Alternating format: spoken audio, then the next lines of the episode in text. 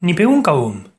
Si tienes un programa de radio y luego lo subes a podcast, no es lo mismo. No mola tanto.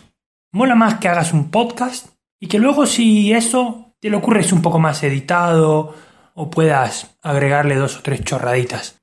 Pero no se siente igual un podcast que primero ha estado en la radio y luego el episodio ha sido subido. No, no es podcast.